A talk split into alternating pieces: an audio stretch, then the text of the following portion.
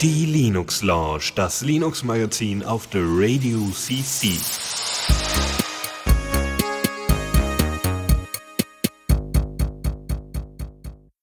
Einen wunderschönen guten Abend hier zur Linux Lounge. Ich bin heute diesmal alleine da. Ja, Dennis, mein Name. Äh, Philipp ist leider nicht da, auch wenn angekündigt auf Diaspora. Ähm, der ist leider derzeit noch auf Arbeit und das ist alles bei ihm etwas knapp immer mit der Linux Lounge in Zukunft. Äh, deswegen müssen wir mal gucken. Äh, fand das selber sehr schade, aber wir versuchen unser Bestes. Wir, also in dem Fall ich. Kriegen wir aber hin. Ähm, so, das heißt, wir beginnen mit der äh, Rubrik. Also ich wüsste jetzt nicht noch irgendwie Sachen zu besprechen, die jetzt in der letzten Sendung oder vorletzten Sendung angesprochen worden sind, außer ihr habt selber noch Sachen, dann könnt ihr die natürlich gerne im Chat äh, mit einer Mention, mit einem Ping an mich gerne erwähnen. So, dann äh, würde ich sagen, geht's erstmal weiter mit Neues aus dem Repo. So sieht's aus. Und zwar hat, haben wir da wieder mal ein paar neuere Sachen, unter anderem Chat Secure. Also wir versuchen ja immer mal Sachen rauszusuchen, Software rauszusuchen, die neu rausgekommen ist, wo es ein Update gibt. Aus dem einfachen, äh, die, die wir nicht dauernd immer betreiben, aus dem einfachen Grund, äh, also zum Beispiel Firefox. Ja gut, das kommt öfters mal dran, aber wir wollen halt nicht immer nur über Firefox reden, sondern auch mal über Sachen, die ein bisschen unbekannter sind. Ähm, Chat Secure fällt da so ein bisschen rein. Ähm, dann gehen wir mal weiter. Äh, ChatSecure äh, 13.2 Beta ist veröffentlicht worden. Äh, das Ding hat ein neues Interface, also könnt ihr euch dann in der nächsten Vollversion schon mal drauf freuen. Es gibt ein neues äh, User Interface, ähm, wo einige Sachen auch rausgeworfen worden sind, wie zum Beispiel äh, die Angaben für Status. Stati? Ich weiß gar nicht. Mehrzahl von Status?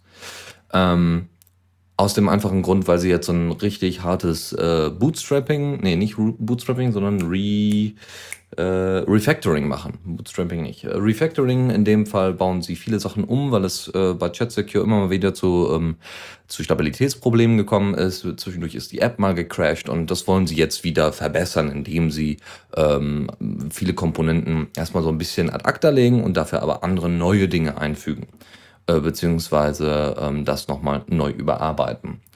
Ähm, sie haben nicht nur das Interface äh, zusammen äh, auseinandergenommen, sondern auch ein bisschen den Netzwerkcode, klar, Verbindungsabbrüche und so weiter und so fort. Und wie gesagt, Stabilitätsverbesserungen vorgenommen.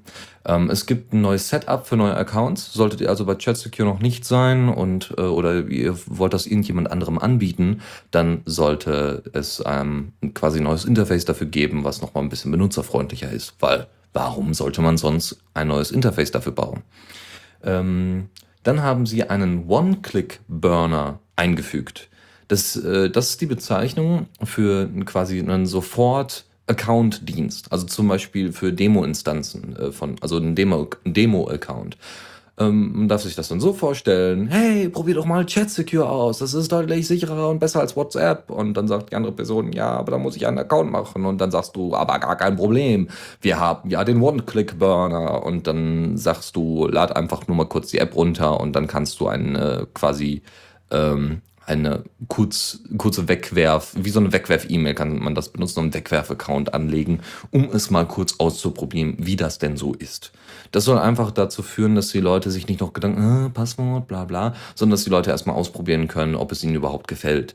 Und ich glaube, das könnte durchaus dazu beitragen, dass es, äh, dass einige Leute damit ähm, ja eher umgehen können beziehungsweise dann auch erstmal ausprobieren können und sagen können, ah, das sieht erstens gut aus und zweitens lässt es sich, ähm, lässt es sich sehr gut bedienen. Drittens äh, habe ich eine direkte Verbindung zu meinem Kollegen, der jetzt äh, da total auf Sicherheit setzt, weil er von WhatsApp weg ist. Warum eigentlich nicht? Wäre eine Möglichkeit. Ähm, schöne Idee. Sollte man vielleicht auch äh, in manchen X, ich weiß gar nicht, Chat Secure ist ja XMPP, ne? Das war früher, das hieß früher anders. Auf jeden Fall die, die Möglichkeit besteht da. Ansonsten, genau, und sie haben äh, Tor und OTR-Encryption natürlich drin, das wissen wir ja, aber auch eben diese One-Click-Burner-Geschichten. Ähm, dann äh, gibt es noch eine Sache, die sie, wie gesagt, rausgenommen haben. Einmal Status und einmal, ähm, wo man gerade ist, also quasi die Resource, die, sowas wird rausgenommen. Ähm, und äh, aber das wird, das wird, wie gesagt, später nochmal eingebaut. Sie haben noch eine Sache rausgenommen, das ist, glaube ich, dieses ähm, eine Kontaktliste für alles. Äh, das haben sie auch jetzt mal aufgeteilt wieder auf die Konten und auf die Protokolle, weil das vorher ein bisschen verbuggt war, deswegen ein bisschen neues, neueres Interface. Sie werden das aber höchstwahrscheinlich als weitere Einstellungsoption nochmal mit einbauen. Also keine Angst, äh, kommt alles wieder. Wie gesagt, das ist erstmal eine Beta. Wenn, wir, wenn ihr den Entwicklern helfen wollt, könnt ihr das gerne tun, indem ihr einfach äh, euch die Beta runterzieht und dann zwischendurch mal ein paar Bug-Reports oder sowas äh, einsendet. Das zu ChatSecure. Gehen wir weiter zu Red Matrix. Das ist der Nachfolger, die Weiterentwicklung, eine Fork von Friendica. Friendica wiederum war damals so eine der größten äh, Alternativen zu Diaspora, also dezentrales soziales Netzwerk. Hm, ist in PHP damals geschrieben worden. Red Matrix, für Red Matrix gilt dasselbe. Ähm, die Entwickler hinter Red Matrix haben ein eigenes Protokoll, was sie benutzen, ähm, was sie auch dementsprechend äh, schön beschrieben haben und gut dokumentiert ist. Ähm, aber Red Matrix, wie gesagt, geht jetzt so an die Front zu Version 1.8 und hat äh, zum Beispiel sowas wie private Gruppen. Das sind so Sammlungen, Collections nennen die das. Ähm, diese privaten Gruppen, da kannst du dann halt äh, User hinzufügen. Ich glaube, das geht so ein bisschen in die Richtung Aspekte, so ein bisschen zumindest. Und äh, wenn ihr mehrere Accounts habt auf unterschiedlichen Pods, ähm, die Dinge heißen hier etwas anders, dann könnt ihr äh, das lockerflockig äh, unter den einzelnen Servern synken. Diese Gruppen werden halt gesynkt. Ähm, jetzt habe ich gerade hier eine Erwähnung erhalten. Ein kurzer Blick. Ähm, Achso, dieselben Entwickler. Okay, äh, Tuxi meinte gerade, dass äh, Friendica das die einzige, äh, dass, dass die Verbindung zwischen Friendica und, ähm, und Red Matrix die Verbindung ist, dass es dieselben Entwickler sind. Wie gesagt, das ZOT-Protokoll war auch in Friendica schon drin, also die, das ist ebenfalls nochmal eine ähm, nochmal eine Gemeinsamkeit und es gibt noch ein paar Kleinigkeiten, die, die sie dann übernommen haben. Äh, so ein paar Sachen, die sie dann fehlerhaft quasi in Friendica festgestellt haben und dann in Red Matrix in Anführungszeichen richtig gemacht haben. Gut, äh, dann, man kann jetzt in den Einstellungen, das ist eh, äh, kann man anderen Leuten, Pri Privacy-Einstellungen, die da tatsächlich auch wirklich Privacy-Einstellungen heißen, weil es sind, das ist für Privatsphäre geeignet, ja, im Gegensatz zu Facebook. Ähm, Dort kann man jetzt anderen Leuten das Liken verbieten, was ganz witzig ist für die eigenen, für die eigenen Beiträge. Das heißt, wenn man bestimmte Leute hat, die dann dauernd die Beiträge liken und somit dann immer unter den Beiträgen dementsprechend angezeigt werden oder so, so von wegen hat deinen Beitrag geliked, den Leuten kannst du das verbieten, wenn du das möchtest. Also nicht allgemein, sondern grundsätzlich für bestimmte Personen. Das sind so ähnlich wie Ignorieren-Funktionen, wo man sagen kann, der darf noch nicht mal, also der erstens darf er nicht in meinem Stream auftauchen, zweitens darf er äh, mich nicht anschreiben in keinster Art und Weise, drittens darf er nicht bei mir kommentieren und viertens darf er noch nicht mal liken, weil ich möchte eigentlich gar nicht wissen, dass diese Person existiert. Das funktioniert wohl. So, dann weiter geht's. Äh, Sie haben, ähm, genau, man, Sie haben eine Funktion eingebaut, wo man komplette Seiten rausfiltern kann für den Stream. Das heißt, ihr habt zum Beispiel, also nicht zur Fußball-WM wäre das passend gewesen.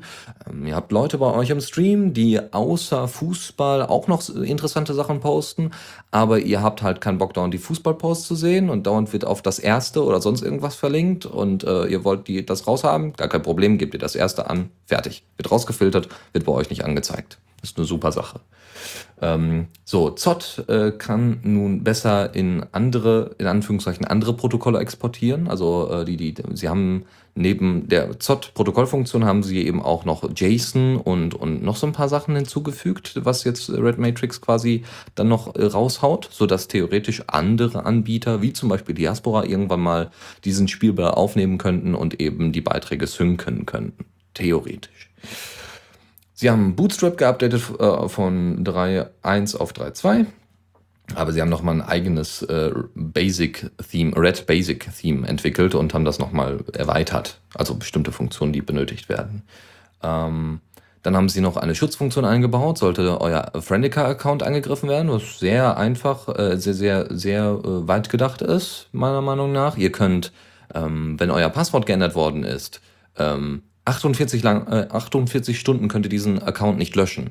Was sehr hilfreich ist, wenn mal ganz kurz das quasi der Account äh, gewechselt worden ist oder beziehungsweise das Passwort davon gewechselt worden ist, äh, dann könnt, habt ihr noch eine Möglichkeit, entweder auf eurem Pod, wenn ihr selber einen Pod betreibt, da ein, einzugreifen und das Passwort nochmal zu ändern. Ähm, und so kann euer Account nicht verschütt gehen. Weiter geht's äh, mit einem anderen Geschichte. Genau, ihr könnt als Admin, wenn ihr Admin auf einem Pod seid, könnt ihr sogar Profilfelder einstellen. Also da gibt's wohl sehr äh, flexible Geschichten. Bestimmte Sachen dürf, werden dann einfach nicht angegeben. Da gibt's dann, ich weiß gar nicht aus welchem Grund genau. Ich meine, es ist ja schön, dass man da Sachen anpassen kann. Das Problem ist aber äh, vielleicht eher auf der Seite der Daten. Aber das kann ich mir nicht vorstellen, dass jetzt Profilfelder so viele Daten fressen. Äh, außerdem könnte man theoretisch auch äh, alles in ein zentrales Biofeld packen und dann wäre gut. Naja, äh, dann äh, war's das mit Red Matrix, äh, mit Red Matrix 1.8. Ähm, fragt doch mal eure Piratenpartei-Kreisverbände äh, in eurer Nähe, ob die nicht so ein Ding mal aufsetzen. Ich äh, zweifle ja immer noch dran, äh, äh, also finde es immer noch schade, dass sie es nicht tun, weil somit könnte man das deutlich dezentraler aufbauen und sie würden damit auch ein bisschen mehr äh, ja, aktivistisch vorgehen. Ähm, wenn, sonst macht selber. Ja? Baut selber mal eine Red Matrix ähm, auf und äh, dann schreibt uns doch einfach mal über Diaspora, per E-Mail oder wie auch immer, gerne auch im Chat bei der nächsten bei der nächsten Ausgabe der Linux Lounge, am besten der übernächsten, weil dann bin ich auch wieder da und kann es dann wieder erkennen, äh, wie sich Red Matrix inzwischen anfühlt. Ich muss zugeben, ich habe es vor kurz, ja, ist schon wieder drei, vier Wochen her, mal benutzt und in so einer Demo-Instanz und es war eine Zumutung. Vielleicht hat sich das aber bis jetzt auch schon geändert. Ich meine, 1.8, da sollte man vielleicht ein bisschen was erwarten können. Das dazu. Äh, ein wir brauchen mal wieder einen Markdown-Editor, habe ich so das Gefühl. Ja, es ist mal wieder Zeit für so einen Markdown-Editor, weil wir haben ja so wenig.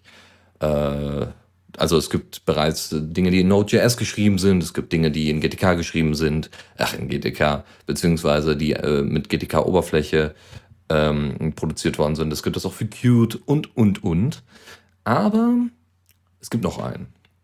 Ich weiß gar nicht, in was es geschrieben ist, aber es gibt natürlich noch einen Markdown-Editor ähm, mit einer Vorschaufunktion und ein paar sehr nützlichen Eigenschaften wie so vorgefertigte Syntax. Also das heißt, für einen Link oder so gibt es dann direkt vorgefertigte Syntax in so einer Leiste außen links. Die Rede ist von dem Markdown-Editor Remarkable, der jetzt nahe der 1.0er Version ist. Deswegen gibt es jetzt in letzter Zeit sehr viele kleine Versionen, die man sich so reintun kann und ausprobieren kann. Äh, wir haben jetzt mal die aktuellste rausgekramt, das ist die 0.965. 0.965. Ähm, und die, äh, wir haben jetzt mal so von, von 09 bis zu der gerade genannten Version äh, mal einfach alle eine Änderung so aufgelistet. Und zwar sind das unter anderem, dass es so einen Layout-Mode gibt. Man kann Night and Day und so weiter einschalten, was sehr schön ist. Das heißt dunkles Theme, helles Theme. Ähm, man hat die Möglichkeit, dass äh, gesp äh, gespeicherte Dinge und so weiter, äh, wenn man die mit einem, äh, man hat hier irgendwie noch die Möglichkeit, ein Custom CSS für das Interface oder sowas zu setzen. Und ähm, wenn man dann quasi äh, das Ding neu startet, ähm, das Programm neu startet, dann lädt er auch diese Dinge wieder. Das war wohl vorher nicht der Fall. Hm. Also man kann wohl in, in Remarkable, was höchstwahrscheinlich in Node.js geschrieben ist, ähm, könnt ihr äh, nochmal per CSS Sachen anfertigen äh, bzw. anpassen, was sehr schön ist. Wenn euch das Interface nicht gefällt, obwohl es sehr simpel gehalten ist. Äh, es gibt nochmal einen besseren PDF-Export. Es gibt nochmal besseren HTML-Export. Es gibt ähm, äh, Highlighting-Möglichkeiten, äh, die dann eben nicht mit äh, Markdown-Syntax funktionieren, sondern mit ähm, HTML-Tags, äh, äh also Mark und Mark und Mark äh, geschlossener Tag. Ähm, dann gibt es simplere Link-Syntax. Ähm, es gibt sogar das äh, GitHub Flavored Markdown. Ähm, das heißt, äh, GitHub hat ja eine bisschen angepasste Version äh, von Markdown und dementsprechend kann das auch noch, äh, ist das auch noch unterstützt. Ähm, und noch ganz, ganz viel anderes Zeug. Es ist unfassbar. Es gibt noch andere Syntax. Genau, Superscript ist äh, enabled und Superscript wird, glaube ich, dafür benutzt, dass man quasi mit Markdown-Syntax äh, hochgestellte Zahlen und so weiter oder hochgestellte Zeichen anzeigen kann. Was hilfreich ist, wenn ihr zum Beispiel äh, mathematische Formeln oder, oder Gleichungen oder sowas äh, anzeigen wollt. Ja, Formeln ist vielleicht ein bisschen zu advanced, aber äh, ein bisschen Mathe darin machen möcht, möchtet. Ähm, und, und, und. Es gibt noch andere Möglichkeiten. Es gibt noch äh, äh weitere Optionen, wie ihr zum Beispiel äh, Italic Bold oder beides äh, wie ihr da die Syntax angeben könnt. Und, und, und, wie gesagt. Äh, da gibt es noch viel, viel mehr. Könnt ihr euch alles gerne reintun und ausprobieren, äh, wenn ihr Markdown mögt. Das Problem ist ja, es gibt ja nicht wirklich eine ordentliche, standardisierte äh, Syntax für Markdown. Deswegen, ähm, es, es richten sich ja alle irgendwie nach bestimmten Webseiten, die das öfters mal unterstützen. Und das ist echt ein bisschen schade, dass es da nicht irgendwie so ein, weiß ich nicht, vielleicht gibt es sogar ein RTF-Dokument. Vielleicht gibt es ja einige Leute, die das, ähm, die das äh, genauer wissen im Chat. Einfach nur mal kurz melden und bitte äh, mit, bitte an mich anpingen. Gut, das zu Remarkable äh, ist tatsächlich, also das, was ich so von den Screenshots her gesehen habe, ist es sehr hübsch gemacht mit Exportmöglichkeiten und so. Einen anderen, wie, wie wir wissen, haben wir ja echt Probleme auf Linux mit Media Player. Aus dem einfachen Grund, es gibt so wahnsinnig viele, man kann sich kaum entscheiden. Äh, und deswegen haben wir jetzt noch eine Fork. Beziehungsweise es gibt schon länger die Fork. Ähm, die Rede ist von MPV. MPV ist ein M-Player 2, eine M-Player 2 Fork. M-Player gibt es seit gefühlten Jahrtausenden. M-Player, ja und äh, ist auch sehr stabil und wurde auch oft auf, auf Basis von M-Player wurden auch viele andere Media Player schon erstellt und ist, wie gesagt, sehr stabil und sehr beliebt gewesen und eigentlich immer noch beliebt. Und weiß ich nicht, 2011 kam dann mal Version 1.1 raus und das ist, ähm, ja, und sonst wird da eigentlich nicht mehr großartig dran gearbeitet. Dann gab es die Geschichte, okay, dann haben sich einige Leute zusammengetan und haben gesehen, aha, einige Leute wollen da äh, den M-Player eigentlich weiterentwickeln, also machen wir eine Fork. Und die Leute haben es geforkt und haben dann M-Player 2 rausgebracht, was keine weitere neue Version von M-Player ist, sondern eine Fork. Und dann haben die an M-Player 2 weiter dran gearbeitet. Und, und, und. Und dann haben sich Leute gedacht, ah, an M-Player 2 wird auch nicht mehr so großartig weiterentwickelt. Dann äh, machen wir noch eine Fork. Und dann haben sie MPV äh, ähm, also haben sie MP2 gefor äh, äh, ähm, M-Player 2 geforkt und haben dann daraus MPV gemacht. Äh, ja, und MPV ist jetzt in einer 0.5er Version erschienen. Ähm, hat zum Beispiel äh, jetzt eine ähm, bessere Möglichkeit, durch die Videos zu steuern, ja, also eine Scrollbar zu benutzen.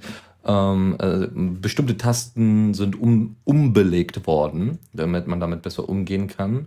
Die Unterstützung von Wayland wurde verbessert. Ähm, und äh, es wurde, äh, genau, Demuxer äh, kann man jetzt in einem separaten Thread starten. Ja. Ähm, so, und sonst natürlich ohne Ende Probleme, die korrigiert worden sind. Probiert's mal aus, vielleicht ist es ja was für euch sah auch von den Screenshots her sehr angenehm aus, aber das heißt ja nichts. Ja. Ich bleibe weiterhin bei VLC und dem sonstigen Kram und dann funktioniert das schon. Ah, Tuxi benutzt das zum Beispiel schon. Das ist doch sehr erfreulich. Vielleicht kannst du dann mal kurz in den Chat schreiben, wie das bei dir ähm, sich anfühlt, ob, warum das eine dolle Sache ist, warum man das gut benutzen kann. Wir gehen aber trotzdem erstmal weiter, während Tuxi da schreibt. Und zwar, äh, Mono 3.6 ist da. Mono 3.6 hat ähm, 110 Bugs gefixt. Und man müsste natürlich jetzt erstmal wissen, was Mono ist. Mono ist quasi eine .NET, äh, eine Cross-Plattform .NET, ich weiß gar nicht, Library, Framework, ich weiß gar nicht genau. Das ist auf jeden Fall eine Implementierung äh, Cross-Plattform. Das heißt, man kann .NET-Code auf unterschiedlichen Plattformen ausführen. Wobei .NET ja eigentlich nur auf Microsoft-System äh, funktioniert, also Windows. Ähm, und äh, Mono ist halt eine freie Implementierung davon. 3.6 ist, wie gesagt, veröffentlicht worden und ähm, eine der bekanntesten Applikationen, die auf Mono aufbauen, ist wahrscheinlich Banshee, der Media Player, den ich früher sehr, sehr gerne benutzt habe, auch als Podcast, äh, ähm, Podcast-Feed, äh, und Organisator und so. Ähm, ich habe es dann irgendwann gelassen, weil es, glaube ich, zu viel war oder weil ich dann gewechselt bin zu Rhythmbox. Wie gesagt, Banshee könnte damit dann ebenfalls auch schneller laufen. Solltet ihr also daran Interesse haben, ja, dann solltet ihr gucken, dass ihr Mono auf der neuesten Version habt. Wie gesagt, 110 Bugs heißt an sich, also die Anzahl ist zwar schon sehr beeindruckend, aber es geht ja auch um die Qualität, ob sie gut gefixt worden sind und ob ähm, es Bugs sind, die wirklich sehr elementar für das komplette System und für das komplette Programm sind, ähm, ob die gefixt worden sind. Aber an sich hört sich das doch schon mal sehr, sehr gut an. Ausprobieren hilft. Dann geht's weiter. Ähm, ja, äh, äh, Democracy OS ist mehr oder weniger eine Vorstellung ähm, von einem Betriebssystem plus weiteren zusätzlichen Programmen, äh, die man installieren kann. Es ist, glaube ich, eine, ich weiß gar nicht, ob es genau eine Linux-Distribution ist. Es, in erster Linie will Democracy OS äh, in Anführungszeichen nichts anderes als die Demokratie in bestimmten Ländern, als auch ähm, die Demokratie. Oh, Moment, Moment, das ist opensource.com, blub, blub, blub, blub. Das sollte tatsächlich eine Distribution sein. Also, Democracy OS will eben die Beteiligung von vielen Bürgern, also von Bürgern stärken. Äh, das soll so weit gehen, dass man eben auch Abstimmungen und so weiter darüber machen kann, dass man quasi äh, ja Bürgerentscheide darüber äh, absolviert. Vor allem für Kommunen ist es sicherlich sehr, sehr interessant. Sie haben auch nicht nur ein schönes Interface, sondern auch eine schöne Webseite, wo Sie sich dann da vorstellen, was das denn genau ist. Es gibt von Buenos Aires eine Live-Demo, die sehr, sehr hübsch aussieht. Ich hoffe, das funktioniert alles noch. Wir haben ja jetzt schnelleres Internet, jetzt sollte das eigentlich besser funktionieren. Äh, ähm, wie genau die ID-Abfrage und so weiter passiert, konnte ich jetzt so auf die Schnelle, weil äh, ja leider Philipp nicht aufgetaucht ist und wir uns dann gegenseitig hätten helfen können bei Herausfinden von, wie funktioniert das. Äh, konnte ich jetzt nicht so schnell herausfinden. Man kann auf jeden Fall Democracy OS sehr gut anpassen für seine eigenen Geschichten. Was haben wir denn hier? ID Validation. Ähm, es gibt so eine äh, Online-Identität, die, also ich gucke jetzt gerade hier so, wie man sich da registriert, wie, äh, wie, wie da, ähm, wie quasi erkannt wird, aha, das bist wirklich du, der da gerade agiert. Man kann sich wohl entweder mit Online-Identität dann melden, wie Twitter, Facebook oder E-Mail, oder mit Legal Identities heißt es hier, wie zum Beispiel wirklich dem, äh, dem Pass oder dem Führerschein. Ähm, das kann man aber dann dementsprechend einstellen. Ja, das Schöne ist, dass es sogar, nicht nur, dass es in HTML5 geschrieben ist, also natürlich nicht das komplette OS. Äh, ist ja echt die Frage, warum nennen sie es OS, wenn es wahrscheinlich gar kein OS ist? Ist die Frage, ob es jetzt wirklich eine, ist ein user-friendly Interface. Okay, es sagt Interface, das heißt aber erstmal nichts. Kann trotzdem eine Linux-Distro sein. Okay, dann ist tatsächlich eher äh, ein, ein, wahrscheinlich ein Node.js oder was geschrieben, ähm, womit man, also im Endeffekt kann sich jeder aufsetzen. So, ja, man braucht keinen, wo kann man das wahrscheinlich auch unterliegen, einfach einen Webserver und gut ist. Wunderbar. Wie gesagt, wer, wer mehr darüber erfahren möchte, kann das gerne tun. Es ist, gibt da eine sehr schöne, übersichtliche ähm, Webseite, democracyos.org und ja, auch nochmal einen Blog und so weiter. Und ich hoffe, dass das von einigen mehr äh, Website, äh, ja, Webseiten weniger, aber von einigen mehr Kommunen eingesetzt wird. Ja, Symphony OS. Das ist aber dann tatsächlich eine Linux-Distro. Und zwar ist äh, Symphony, Symphony OS hat irgendwie sehr viele Implementierungen, was äh, Web-Apps angeht. Also sie also das ist wohl ein, ein, mehr oder weniger ein Test, so ein bisschen wie Chrome OS es eigentlich gemacht hat, äh, ob man äh, webbasierte äh, Geschichten mit in so, so, so eine Art Web-Desktop irgendwie integrieren oder, oder äh etablieren kann. Ähm, das Ding basiert äh, jetzt inzwischen, ähm, Symfony OS 14.1 basiert inzwischen auf 14.04, ähm, hat eine bessere Generation des Menüs, Generierung, nicht Generation, äh, Generierung des Menüs es äh, gibt bessere Update-Möglichkeiten, ja, und sie sind von SlimDM, ja, vom Login-Manager auf LightDM umgestiegen. Und äh, vorher gab es wohl Probleme mit der Installation über DVD. Das gilt aber jetzt der Vergangenheit an. Ähm, und äh, damit könnt ihr das dann einfach mal ausprobieren. Also sieht ganz hübsch aus. Ähm, Programme und so weiter brauche ich ja jetzt nicht auflisten. Die sind ja meist, also wenn es auf Ubuntu äh, 14.04 basierend ist, ist relativ klar, welche, welche Programme alle da verfügbar sind. Und inzwischen achtet man, glaube ich, auch nicht mehr so stark darauf, äh, welche Programme mitgeschippt wird, äh, werden auf den einzelnen Distros, sondern eher welches Interface geschippt wird. So, das dazu. Äh, dann gehen wir weiter in den Newsflash. Ja, aber bevor wir das tun, muss ich tatsächlich einmal, weil ich ja keine Sprechpause habe, muss ich einmal kurz einen Schluck Wasser äh, mir die Kehle herunterlaufen lassen. Ah. Ja, ja. Ich erinnere mich noch an die Zeiten, wo die Linux Lounge tatsächlich Musik noch drin hatte. Ja, da gab es aber damals noch nicht so viele Themen. Oder wir haben einfach stärker die Themen selektiert.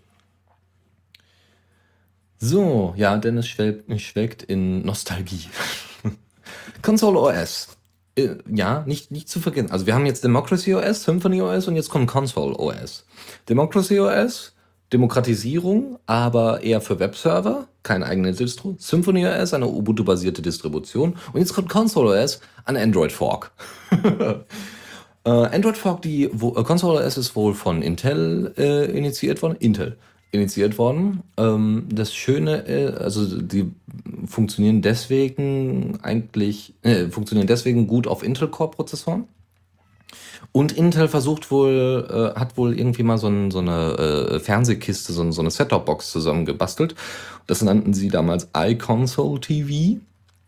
Und das war wohl so ein, so ein Media Player, also so ein Android Media Player Device. Also sie ne, extra angepasst für den ähm, äh, für den Fernseher und für die Handhabung von Media Player und, und äh, allerlei anderen Dingen, wahrscheinlich auch Netflix und Co.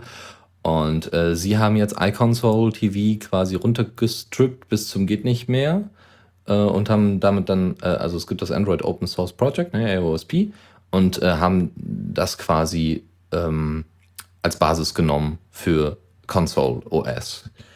Ähm, ja, aber sie haben sehr, sehr viele Sachen auch rausgeworfen und haben äh, benutzen nur in bestimmten Maße die Android API als Stack. Ja? Äh, dazu gehört unter anderem Delvik und Bionic und das ART. ART hatten wir letztens mal besprochen. Ich glaube, ART soll Dalvik in, ähm, ersetzen.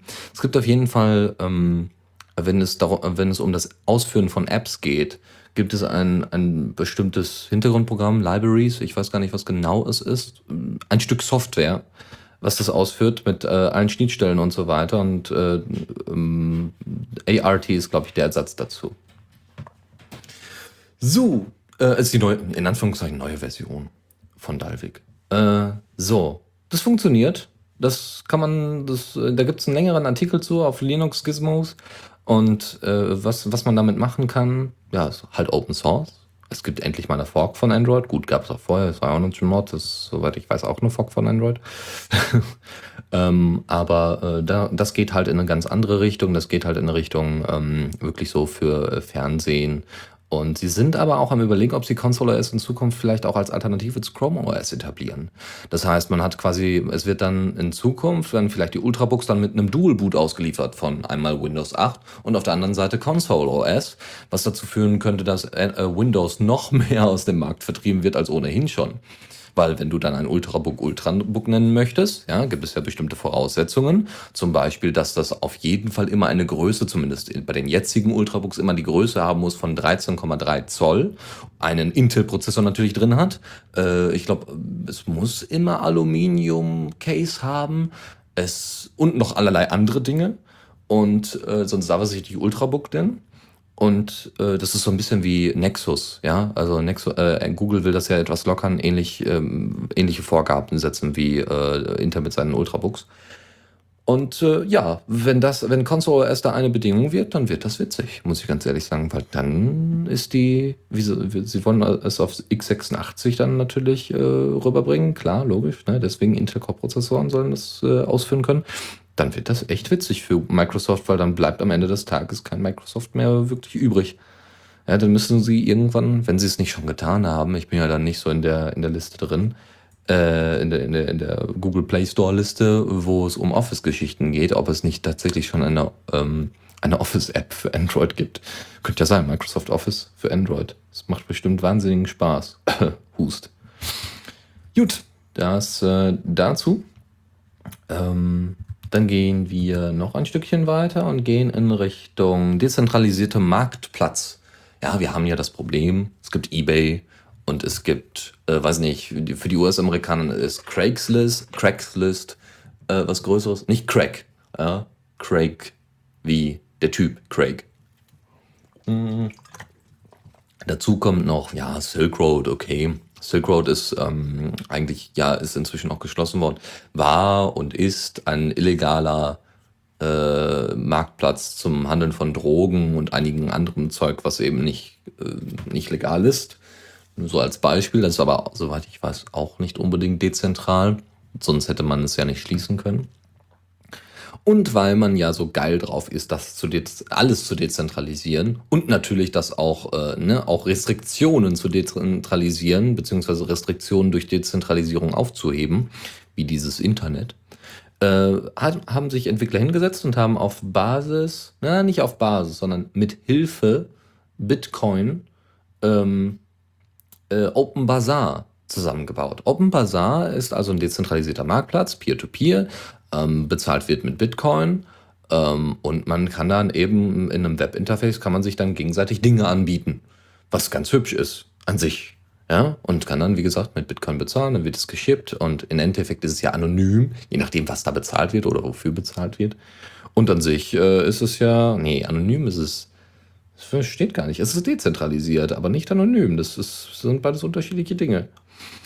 Ja, das soweit. Finde ich eine coole Idee. Gibt es ein, ein, kleines Video zu, warum das denn und wieso, warum der dezentralisierte äh, Vermarktung, also Markt, äh, tatsächlich etwas Sinnvolles ist. Und sie gehen da so ein bisschen auf die Historie von Marktwirtschaft ein. So von wegen, früher ist man ins Dorf gegangen. Und dann hat man sich da gegenseitig äh, erzählt, welche Preise man hat. Naja, ausprobieren könnte man da sagen. Weiter geht's. Gummersbach liegt übrigens in NRW. Ich musste extra nachsehen. Ich dachte erst, es liegt in Bayern, aber Gummersbach liegt tatsächlich Nähe Rheinland, Sauerland irgendwie so. Also auf jeden Fall südlicheres Nordrhein-Westfalen. Durchaus an der Grenze zu Hessen und Baden-Württemberg. Ach, Baden-Württemberg. Ja, ja. Mhm, meine, meine Geografie, Rheinland-Pfalz ist natürlich gemeint, nicht Baden-Württemberg. So. Ähm, da haben sie 300 Arbeitsplätze, also Desktop-Arbeitsplätze, migriert von Windows zu Linux. Und es werden aber 25 Arbeitsplätze weiterhin unter Windows betrieben. Windows 7 natürlich, weil 8 kann man ja nicht nutzen.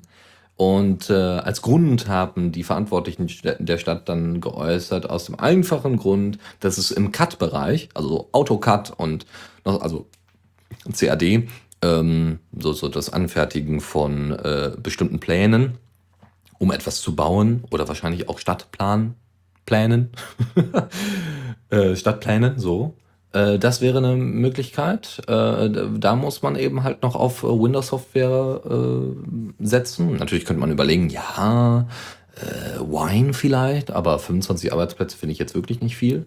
Und es gibt irgendwie noch Arbeitsplätze im Bürgerservice, die noch ähm, spezielle Fachanwendungen benötigen. Und da muss halt Hardware und da, da sind, werden halt Windows-Treiber äh, gefordert von der Software. Das ist halt noch nicht so ganz toll. Aber immerhin, Gummersbach geht da voran. Nebenbei, ich wollte es eigentlich nicht erwähnen, weil es ist, es wird jeder schon mitbekommen haben. Ähm, in München gibt es derzeit großen Streit darum, ob denn, in äh, ob denn Linux nicht, ne, Linux, die Distro und auch das, der ganze Aufbau nicht liegen gelassen wird. Äh, interessant vom zweiten, dass das der zweite Bürgermeister Münchens macht in irgendeiner Form. Sie wollen wohl äh, in Zukunft wieder Microsoft-Produkte nutzen und dementsprechend, weil ja so viele Leute ähm, echt wahnsinnige Probleme mit Linux haben. Ne? Ähm, und was so ein Fun Fact nebenbei ist halt, dass Microsoft jetzt nach München zieht. Ich glaube von Köln nach München. Ich weiß gar nicht. Auf jeden Fall wollen sie nach München. Wahrscheinlich, um genau das zu, hinzukriegen. Ja, damit Microsoft äh, die Stadt nicht noch stärker unter Druck setzt. Was sie wahrscheinlich schon derzeit tut. Wie auch immer, Arbeitsplätze und so. Ihr wisst ja, da, da hat Open Source meistens keinen Platz. Außer in Gummersbach. Das ist doch erfreulich. 300 Arbeitsplätze ist aber immer noch gegen, glaube ich, 25.000 Arbeitsplätze, die es in, in München gibt, äh, Desktop-Arbeitsplätze, äh, ist das immer noch zu wenig. Mal gucken. Das dazu. Wir haben äh, mal in der Vergangenheit äh, über Blackbone gesprochen. Blackbone? Ja. Blackphone. Das sollte ein Smartphone sein, das nicht abhörbar ist und das Security und so weiter beachtet und so. Und äh, ja, sagen wir mal so, nee. Bei der DEFCON 22 äh, gibt es im, hat man äh, im Blackphone Lücken festgestellt. Das Witzige ist, der Typ, der das äh, gefunden hat, hat das natürlich unter einem Pseudonym gemacht und er hat sich selber Justin Case genannt. Sehr witzig. Ähm, er hatte es nach eigenen Angaben zuerst geschafft, den ADB, also die Android Debug Bridge, auf dem Blackbone zu aktivieren, was normal, äh, Blackbone, Blackphone äh, zu aktivieren, was normalerweise nicht möglich war. Und ähm, noch so allerlei andere Dinge, die nicht so, äh, die nicht so schön waren. Und ähm, wie heißt er noch? War genau der SGP-Sicherheitschef, ja, von wie heißt das nochmal? Single, nee, Circle, Secret Circle eigentlich. Äh, SGP, der das äh, Blackphone rausgebracht hat, äh, der meinte dann so, ja, ähm, wir haben ADB ja auf dem Blackphone nur aktiviert, weil es einige Bugs ausgelöst hatte bla bla bla. Und wir wollen jetzt diese Bugs noch lösen, also äh, fixen. Und dann sollte das Blackphone wieder total sicher sein. Es sind aber noch weitere Fehler wohl aufgetreten. Ähm, mal schauen, was da noch rumkommt. Abwarten. Ja, aber sicher ist sicher. Oder auch nicht. In dem Fall äh, bestätigt da ähm, die, die typische Angabe so von wegen, ja, das ist ein komplett sicheres Smartphone. Ja, 100% sicher. Ja, Blödsinn. Gibt's nicht. Ist nicht. Es wird immer Bugs. Äh, es werden immer Bugs da sein. Aber Open Source kann meistens solche Bugs, im besten Falle, so sollte es zumindest funktionieren, äh, solche Bugs lösen, indem die Sachen auffallen, die gemeldet werden, dementsprechend die Bugs gefixt werden und äh, da auch mehrere Leute äh, die Möglichkeit haben, diese Bugs zu fixen. Beim Heartbleed-Bug war es eben eher problematisch, weil da genau das ja nicht der Fall war. Da hat Open Source echt nicht so wirklich funktioniert was Open Source an sich nicht in Frage stellt. Wie gesagt, Blackphone ist, so, soweit ich weiß, noch nicht mal Open Source. Sie haben irgendwie eine Basis auf Android, aber sie benutzen da halt sehr viel proprietäres Zeug für die eigentliche Sicherheit. Ja, Gaming on Linux braucht Editors. Das ist die nächste News. Ähm, wir haben jetzt seit ungefähr seit drei Monaten benutzen wir zusätzlich zu äh, Holase und anderen Gaming-Seiten für Linux äh, benutzen wir jetzt auch gamingonlinux.com und ich hm, hätte da einfach gerne mal weiter gesagt und, und äh, vielleicht öffentlich gemacht. Vielleicht sind ja Leute der englischen Sprache durchaus mächtig und haben Lust, sich damit zu beschäftigen. Es gibt derzeit Probleme bei gamingonlinux.com, weil sie erstens ganz gute News machen, aber das Problem ist, dass wohl derzeit der eigentliche Mitbegründer von Gaming on Linux äh, kein Autor sein kann. Und die Frage ist jetzt, ob man nicht noch mehr Leute da ins Boot holt. Und äh, man kann sich dann einfach bei äh, den Leuten im IRC-Channel melden. Es gibt dann noch einen ähm, etwas ausgefeilteren Beitrag, warum, wieso, weshalb. Wer mithelfen möchte, ist sicherlich da gerne gesehen. Wer der englischen Sprache durchaus mächtig ist, ist noch eher dort gesehen. Viel Spaß dabei. Das nur mal so als kleine Ankündigung. Aber wo wir jetzt schon gerade beim Thema Gaming sind, gehen wir doch in die Zockerecke. Mhm.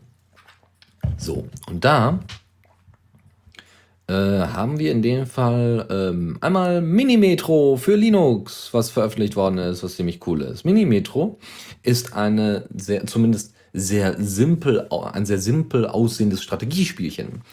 Metro, ist klar, hat nichts mit dem äh, First-Person-Shooter zu tun.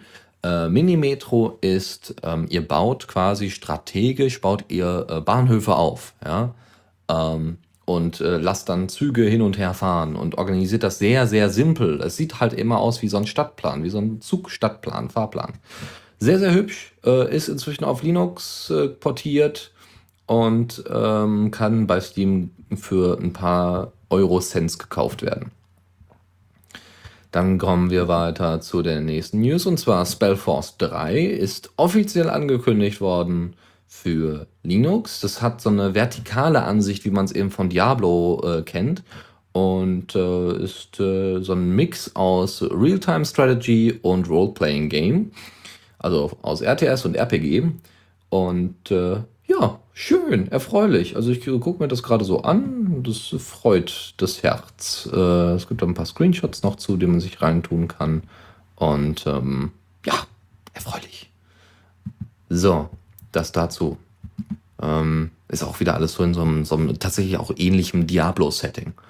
Ja, also von wegen, ja, hier haben wir ein paar Monster. Oh, Monster greifen an. Was sollen wir denn tun? Ach ja, zurück angreifen. Und ah, Tränke. Hm, da, das müssen wir so und so organisieren.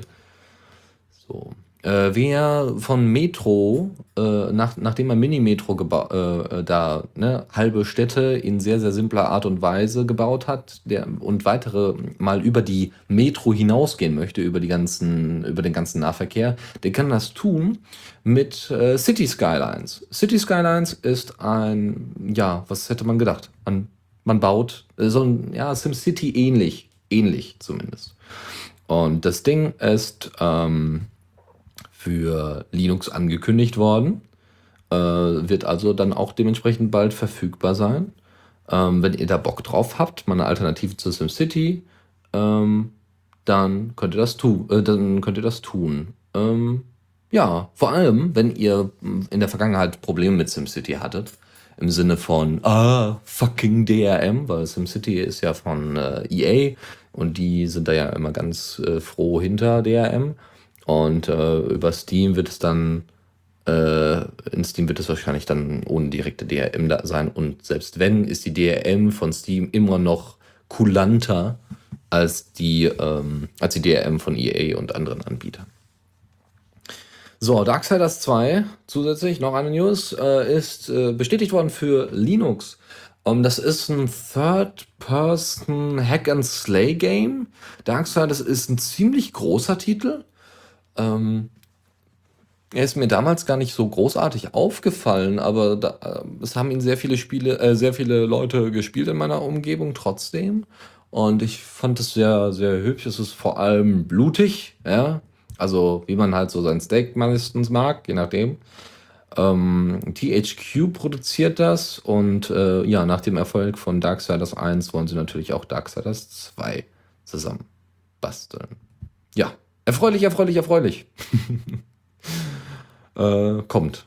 Ähm, werden sicherlich äh, sich noch weitere Leute so in meiner Umgebung noch drüber freuen. Äh, die zwar kein Linux haben, aber vielleicht deswegen umsteigen würden. Wer weiß.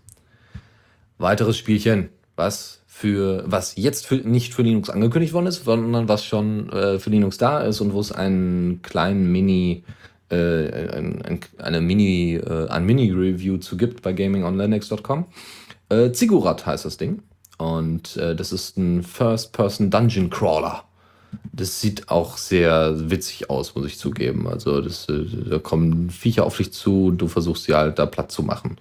Das ist, äh, hast dann dauernd so ein Stäbchen, so, so, so einen Zauberstab in der Hand und die Viecher greifen dich halt an und du machst halt die Dinger platt. Das ist halt, äh, weiß ich nicht, ich finde das, ich finde das so ein abstruses Spiel keine Ahnung. Es, sieht halt eigentlich aus wie ein First-Person-Shooter. Aber weiß ich nicht, ist ganz komisch. Aber gut, ausprobieren. Mein Setting ist es nicht, weil es ist halt wieder so in diesem, diesem, oh Vorsicht, da Monster kommen auf dich zu. Ich bin ja eher der Sci-Fi-Freund. Aber das ist so, wie auch immer. Witzig. Witzig! So, äh, Ziggurat haben wir somit durch. Sanctum 2 ist nun auch nativ für Linux verfügbar und ist seit gestern oder war gestern äh, oder das Wochenende, das letzte Wochenende vergangene, äh, da war es ähm, da war es verfügbar zum kostenlos Spielen, zum Ausprobieren und auch mit minus 85 Prozent, ne, mit Rabatt ohne Ende auf Steam verfügbar. Und ich muss ganz ehrlich, so designtechnisch sieht das echt hübsch aus. Grafisch ist es echt beeindruckend.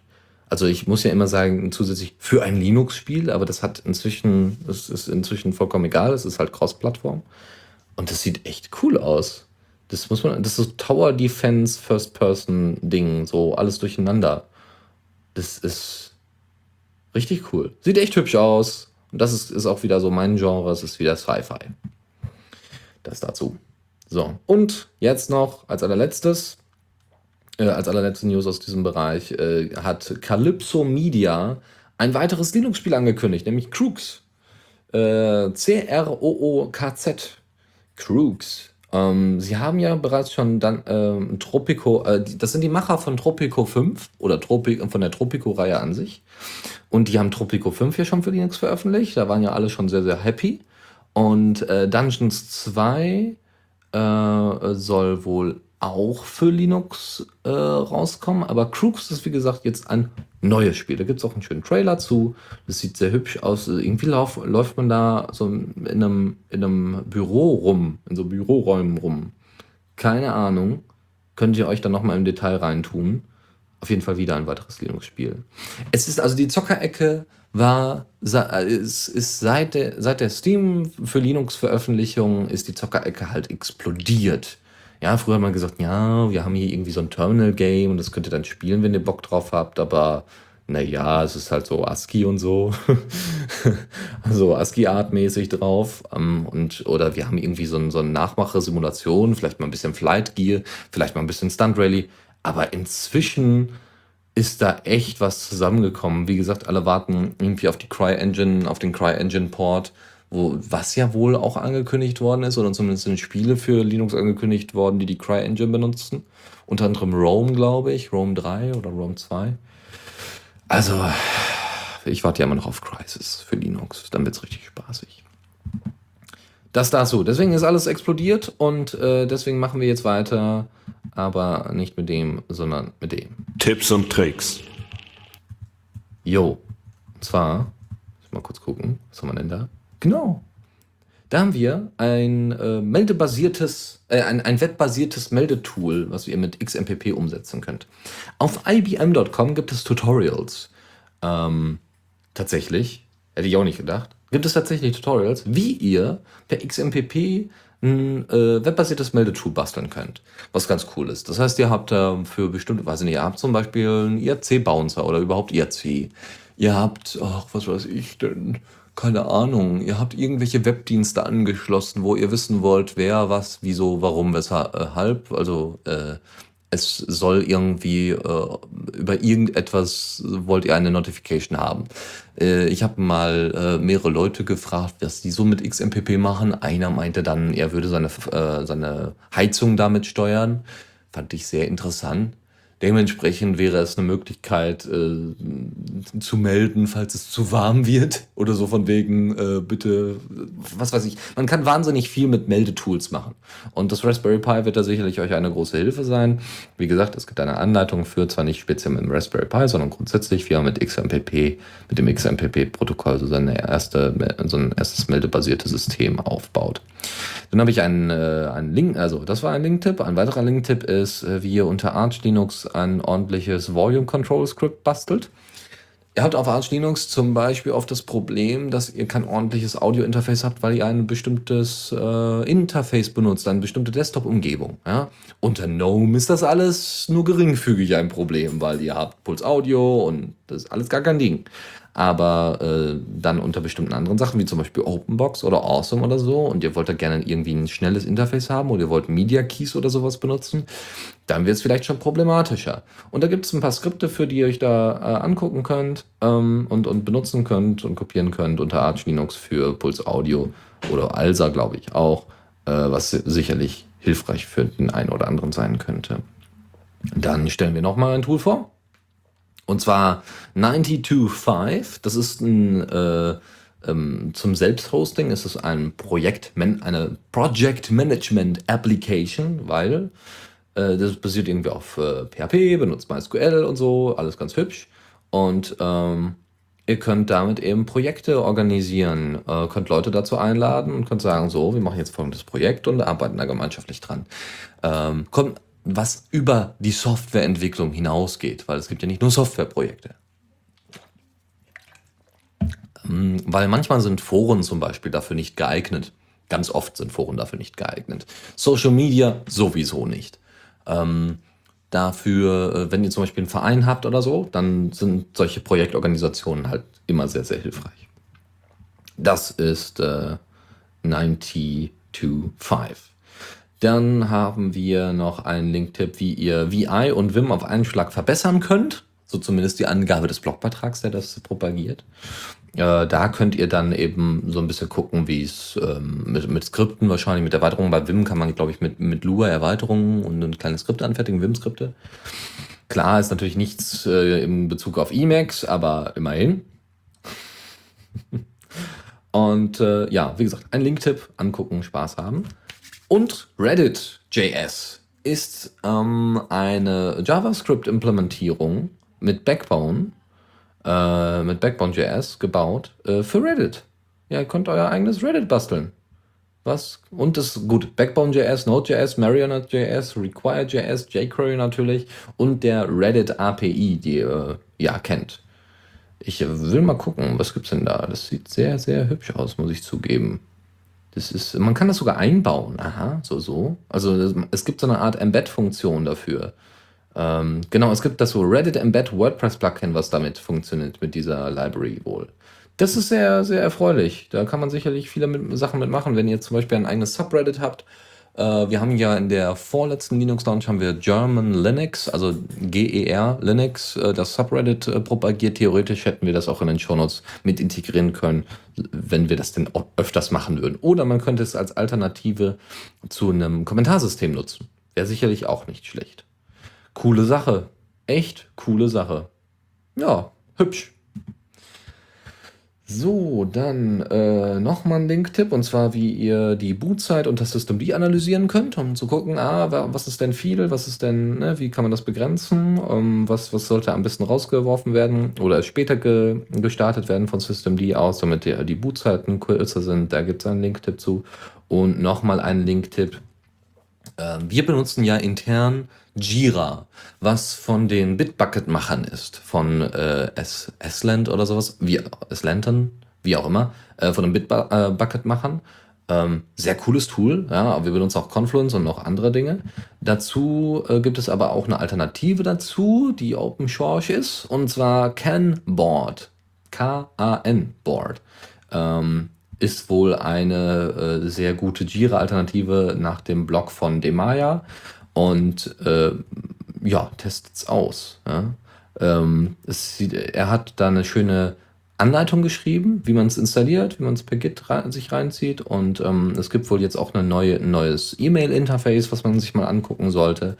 Und äh, damit sind wir auch am Ende der Sendung. Und das ist sogar sehr, sehr pünktlich, meiner Meinung nach. Wenn ihr noch irgendwelche Punkte habt, dann meldet euch.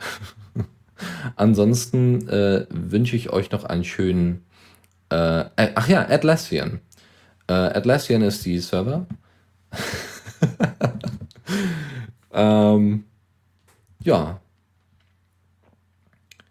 Ja, das dazu. Wir sind durch. Ähm, es ist echt scheiße, da alleine so, sowas zu machen. Äh, so, so Sendungen zu machen. Vor allem, wenn sie so vollgestopft mit Themen sind.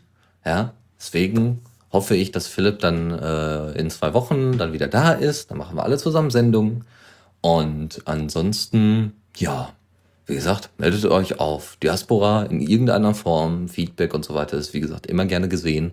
Und äh, Themenvorschläge sowieso. Ja, dafür haben wir, wie gesagt, unseren The Radio CC Account auf Di äh, Diaspora oder auch selbst über Twitter könnt ihr uns noch erreichen. Ich gucke zumindest kurz vor der Sendung immer noch mal in Twitter rein. Könnte ja sein, dass irgendjemand einen Ad-Reply an uns gesendet hat. Gut, damit viel Spaß äh, mit den Shownotes später, die vielleicht eine Stunde später kommen als sonst. Und ansonsten ähm, hören wir uns demnächst. Äh, Mache ich noch eine Primetime? Hm. Ne, mal gucken. okay, bis demnächst und ciao. Vielen Dank fürs Zuhören. Die Shownotes findet ihr auf theradio.cc zusammen mit dem Mitschnitt und dem RSS-Feed der Sendung. Solltet ihr Ideen oder Themen für uns haben, dann schreibt uns einfach an kommentar at theradio.cc. Wir freuen uns immer über konstruktive Kritik zur Sendung. Bis in einer Woche.